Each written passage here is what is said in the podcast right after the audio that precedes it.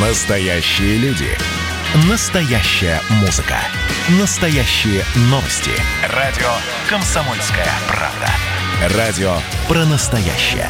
97,2 FM. эм. Союзный вектор из первых уст. Здравствуйте, в студии Екатерина Шевцова, и вы слушаете программу «Союзный вектор».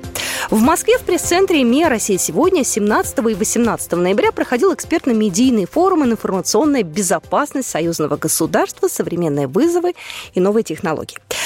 Организован Постоянным комитетом союзного государства и МИА «Россия сегодня». И цель его укрепления информационного сотрудничества между Россией и Беларусью, развитие профессиональных компетенций журналистов союзных СМИ, ну и прочие важные вопросы. В рамках мероприятия прошли мастер-классы для онлайн-аудитории по работе с новыми медиа и применению современных информационных технологий, ну и, конечно же, обмен мнениями и экспертное выступление. Тема информационной безопасности поднимается не случайно. Об этом сказал, открывая мероприятие, государственный секретарь Союзного государства Григорий Рапота. Самое сложное – это использование информационных ресурсов в целях искажения реальной картины мира. Как в историческом контексте, так и в современном плане. Тонкая тема. Причем искажение ведь оно не всегда привносится извне. Оно и внутри часто формируется. Да, да вспомните, пожалуйста, исторические факты. Там долгое время отрицалось наличие секретного протокола к пакту Молотова-Риббентропа, и только в конце 80-х годов было это признано. Так вот, до того времени это что было? Искажение исторической правды или нет? Несомненно, искажение, которое формировалось у нас внутри. Или там долгое время не признавали расстрелы польских граждан в Катыни. Мы можем привести много таких фактов. Начало советско-финской войны, как она трактовалась, так? Приход Гитлера к власти и позиция Коминтерна э, в этой связи много исторических вещей, которые требуют своего своего освещения. Или там, скажем, более современное взять сбитие там корейского самолета. Это конец 70-х, начало 80-х годов, который ушел в сторону моря и, так сказать, долгое время не признавалось. И мы можем привести много таких фактов. И, естественно, извне идет очень много подобного рода искажений. Да? Самый такой для нас оскорбительным – является непризнание роли Советского Союза в разгроме гитлеровской Германии. Об этом очень много говорится. Даже есть некие решения э, в рамках там, Европейского Союза, где на одну доску ставится Гитлер и советские руководители. Поэтому тонкая тема. Как с ней бороться? Во-первых, противостоять этому можно только собственным глубоким знанием предмета. То есть каждый человек должен внутри себя выстроить такую систему знаний и ценностей, который делает его неуязвимым к таким дешевым воздействиям извне. Извне, я имею в виду извне личности. Умение самостоятельно думать, самостоятельно оценивать события. Все подвергать сомнению и разрешать это сомнение внутри себя. Иметь достаточный набор аргументов, чтобы можно было убедить других. Это когда мы речь ведем о политиках, политологах, журналистах только системой запретов ничего не добьешься. Тут нужна очень встречная, очень мощная, наступательная, аргументированная позиция. То, что называется война за умы, но не в смысле оболванивания, а в смысле подачи знаний, предоставления достаточных аргументов, достаточное количество фактов, чтобы люди сами пришли к тем выводам, которые соответствуют правде жизни. Вот это очень важно.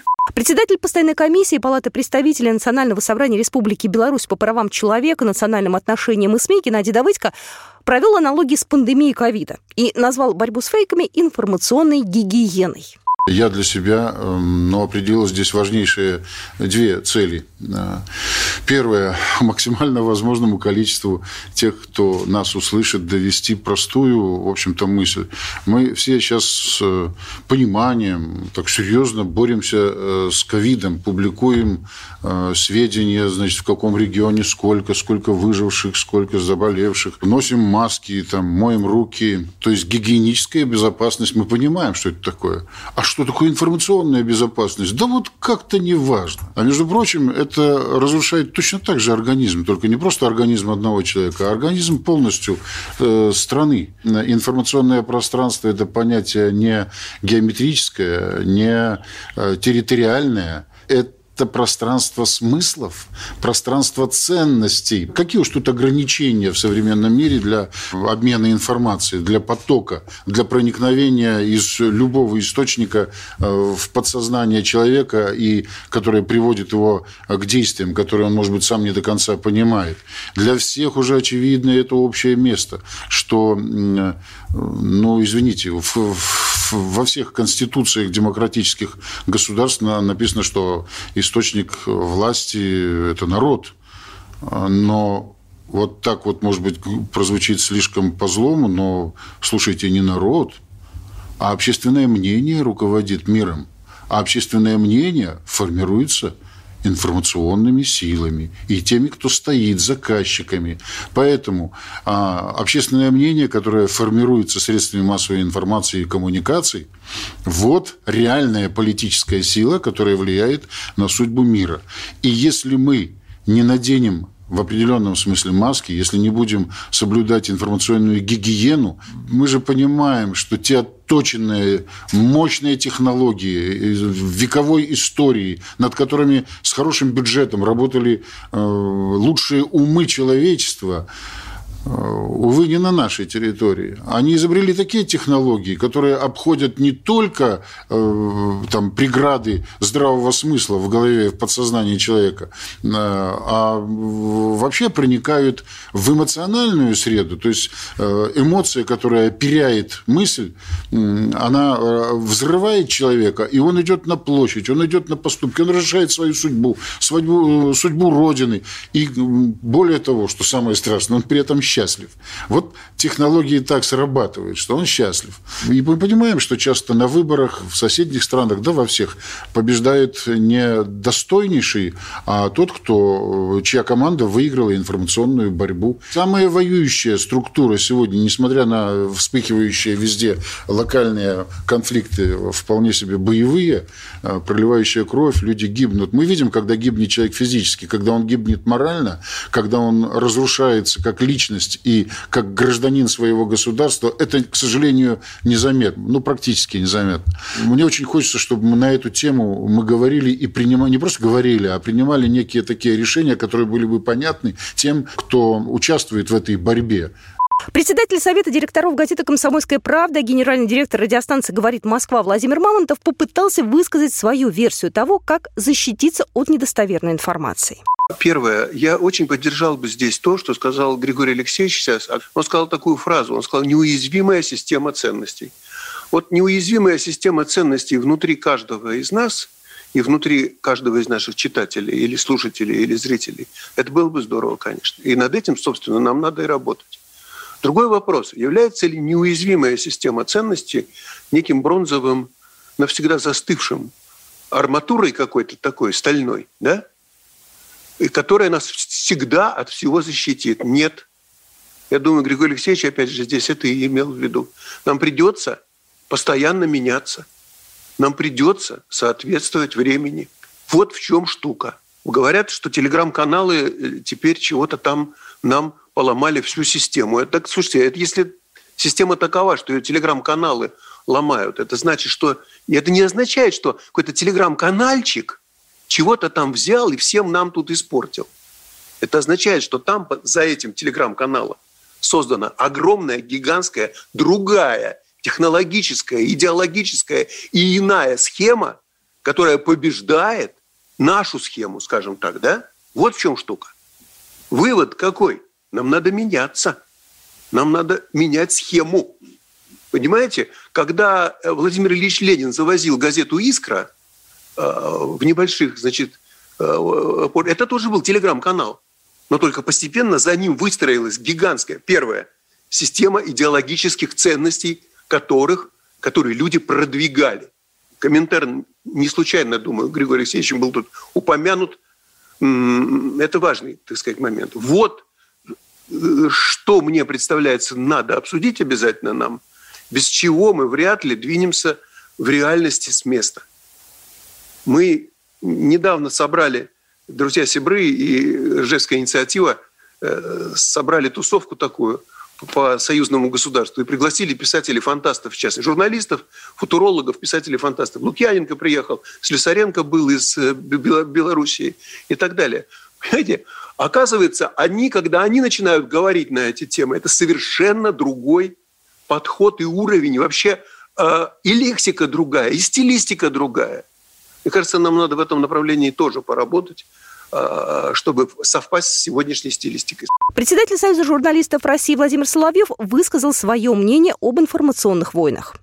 Вот э, Геннадий Брониславович сейчас произнес очень э, важные слова, в том числе о э, информационной гигиене. Э, по сути, это ну, сейчас это уже даже э, не медицинский термин, хотя изначально он был медицинским и применялся в психотерапии, но сейчас термин уже выходит вот э, за рамки медицины, потому что информационные войны в мире происходят мощнейшие, работают э, суперспециалисты, в том числе по нейролингвистическому программированию. Мы все это видим, мы все это понимаем, и даже мы, профессиональные журналисты, не всегда да, можем фильтровать вот этот э, поток информации, который идет отовсюду, из каждого утюга, по сути, идет какая-то информация с разными целями. Поэтому, э, конечно, очень важно как-то понимать, что выбрать для себя и что порекомендовать, в том числе зрителям, слушателям, читателям. Союз журналистов России во многом это исследовательский центр в области средств массовой информации, и мы следим за тем, что происходит не, не только, конечно, в России, но и во всех странах мира.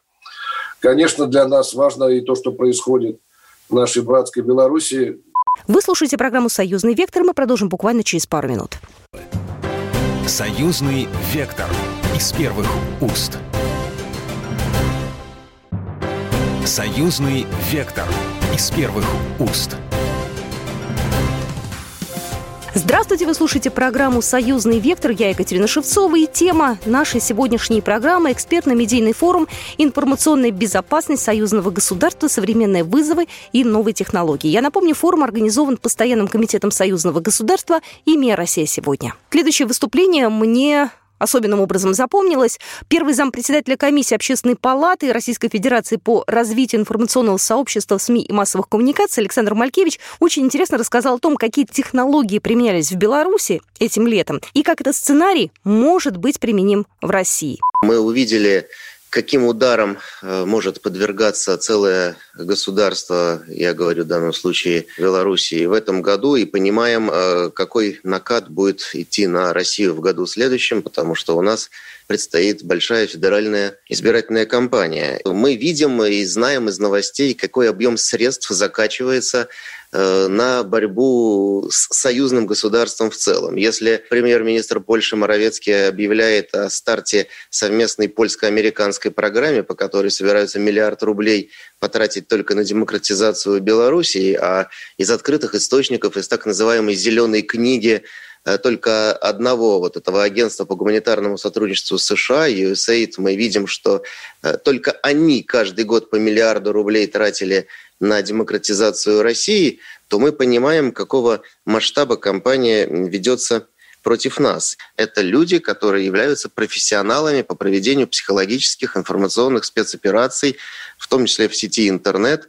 И считать, что значит, э, какие-то фейки мастерят студенты, сидя в кафе за, за стаканчиком смузи, это, конечно, глубокое заблуждение. В Совете Федерации пройдет заседание комиссии по вмешательству, иностранному вмешательству в дела России, и мы будем обсуждать те лакуны, которые существуют в российском законодательстве. Они есть и в законодательстве, я уверен, и в целом да, союзного государства. Ну и э, очень важные вещи сказал Геннадий Брониславович по поводу того, что необходимы образовательные проекты в сфере информационной безопасности, своеобразная интернет-гигиена – Этому нужно учить в школах, этому нужно учить в вузах, нужно учить э, людей старшего поколения, как противостоять кибермошенничеству. Мы видим на фоне пандемии, какое количество людей пострадали от фейковых ссылок про бесконечные псевдовыплаты. Хочу сказать, что еще в прошлом году мы в Общественной палате России представили доклад, который назывался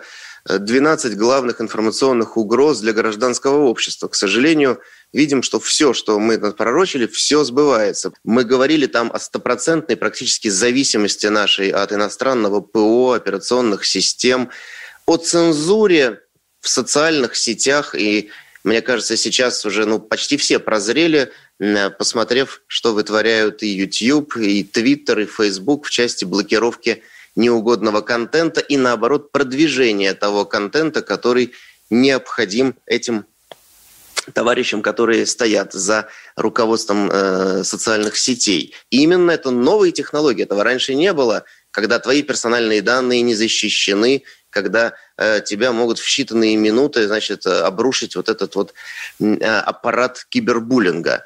Конечно, фейки, все это там тоже было прописано. Мы только в России, у нас есть рабочая группа Общественной палаты России по противодействию распространению достоверной информации в сети. 25 тысяч фейковых сообщений только в России нами было выявлено за вот неполные 11 месяцев. И это серьезнейшая угроза. И анонимность сети. Анонимность, отсутствие, опять-таки, правовых механизмов, которые бы э, позволили проводить деанонимизацию. Этого нет. Политологи, преподаватели вузов, журналисты едины во мнении. Сейчас идет борьба за доверие аудитории. И союзные СМИ пока что проигрывают на поле социальных сетей. Вот об этом говорил Владимир Афонский, заместитель председателя комиссии парламентского собрания Союза Беларуси России по информационной политике.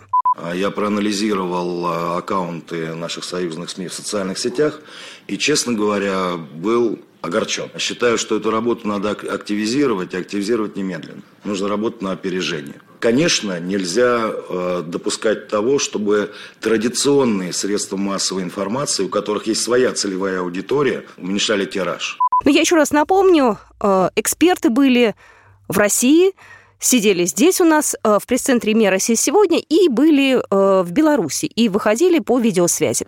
В союзном государстве пока нет единого медиапространства. Эксперт республиканского объединения «Беларусь» Петр Петровский отметил, что белорусские СМИ уделяют событиям в России недостаточно внимания.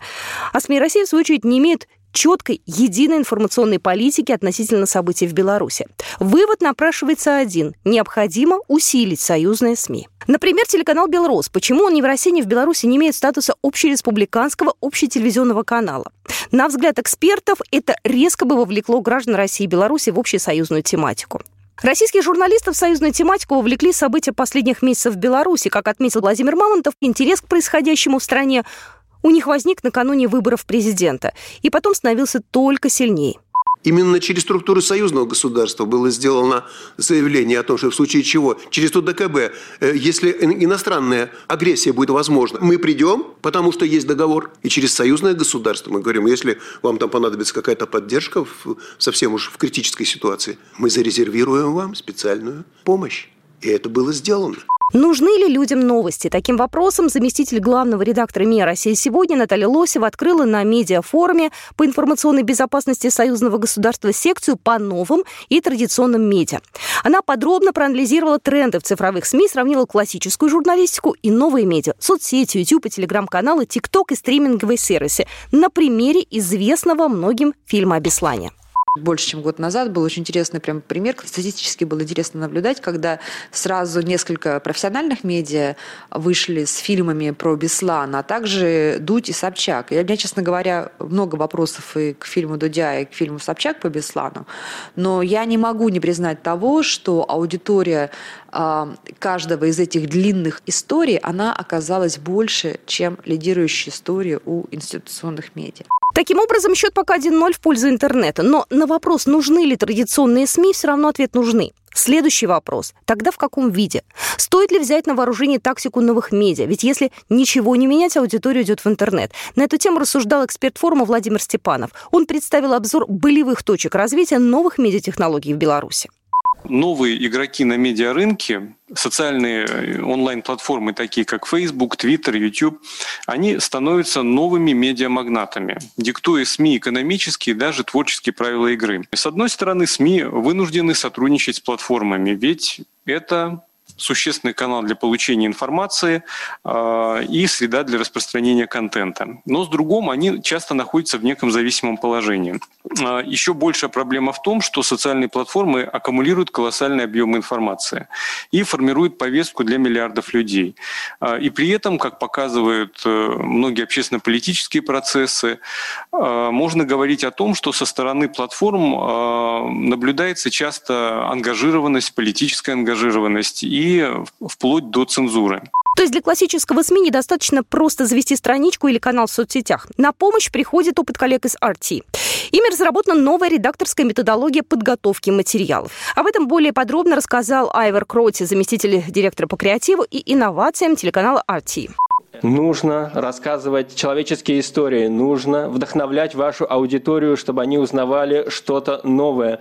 Мы живем в цифровой реальности, нельзя научить всех всему. Люди должны сами открывать для себя новые темы. Образовывайте вашу аудиторию, будьте аутентичными, будьте честны с вашей аудиторией, но это также означает, что не нужно пытаться быть твиттером на Инстаграме или Фейсбуком на Ютубе.